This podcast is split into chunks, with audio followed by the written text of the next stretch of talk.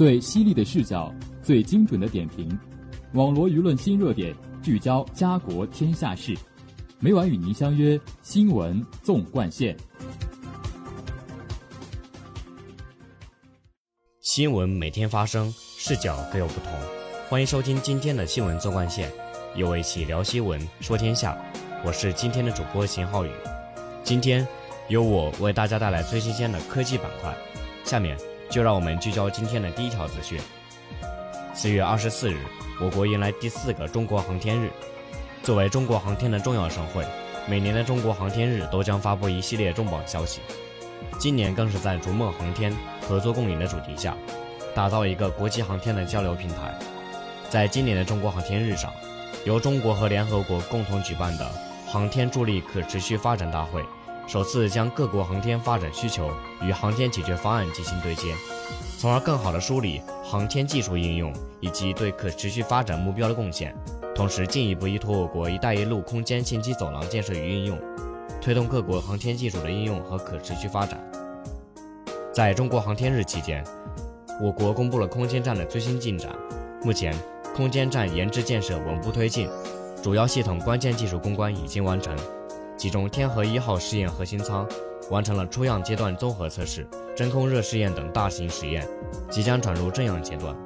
问天舱和梦天舱完成了出样舱体结构生产，正在开展总装工作。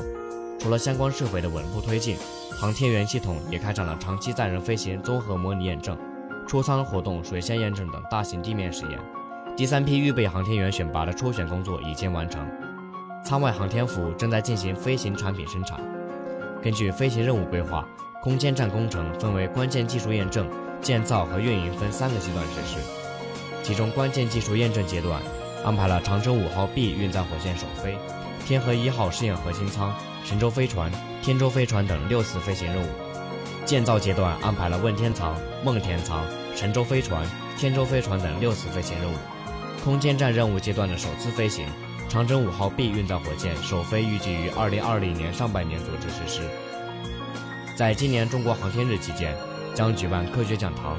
航天展览等三百五十余项活动，活动覆盖全国三十多个省、自治区、直辖市及香港、澳门两个特别行政区，其中包括第二届中国航天大会，以及联合欧空局召开中欧对地观测研讨会，联合俄罗斯国家航天集团公司召开中俄月球观测研讨会等多个国际性活动，呈现国际化的航天交流平台。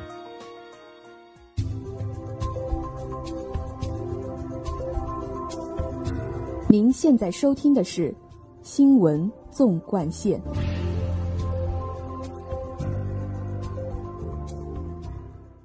下面让我们聚焦今天的第二则资讯。四月十日，北京时间二十一点整，神秘天体黑洞照片终于首次露出真容。包括中国在内，全球多地天文学家昨天同步公布了这张人类首张黑洞照片。这张照片的主角是室女座超巨椭圆星系 M 八七中心的超大质量黑洞，它的质量是太阳系的六十五亿倍，距离地球大约五千五百万光年。照片展示了一个中心为黑色的明亮环状结构，黑色部分是黑洞投下的阴影，明亮部分则是绕黑洞高速旋转的吸积盘，吸积盘是围绕黑洞并散发热量的碎片。自一九一五年，爱因斯坦发表广义相对论，最先预言了黑洞的存在。到如今的一百多年间，直到昨天，没有人真正看到它究竟长什么样。黑洞是宇宙中一种极为特殊的天体，科学家们孜孜不倦探索了上百年，现在才首次直接拍到黑洞的真实面貌。拍摄到黑洞的是事件世界望远镜，而它不是一个单体，而是一个项目。它是由全球两百多位科研人员共同达成的重大国际合作计划。它并非是一个传统观念的观测平台。而是由位于美国、墨西哥、智利、西班牙和南极的天线组成的观测阵列，包括八处独立的大型天文望远镜阵列。这些分布在世界各地的望远镜组成了一台巨大的虚拟望远镜，其口径相当于地球直径。北京时间四月十日二十一时，比利时布鲁塞尔、智利圣地亚哥、中国上海和台北、日本东京和美国华盛顿将召开新闻发布会，以英语汉语西班牙语丹麦语和日语发表事件世界望远镜项目的重大成果及黑洞照片根据资料显示黑洞照片的冲洗用了约两年时间。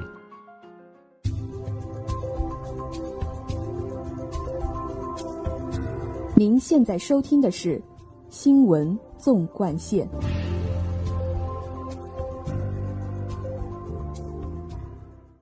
下面让我们聚焦今天的最后一条资讯：以色列月球探测器着陆月球失败。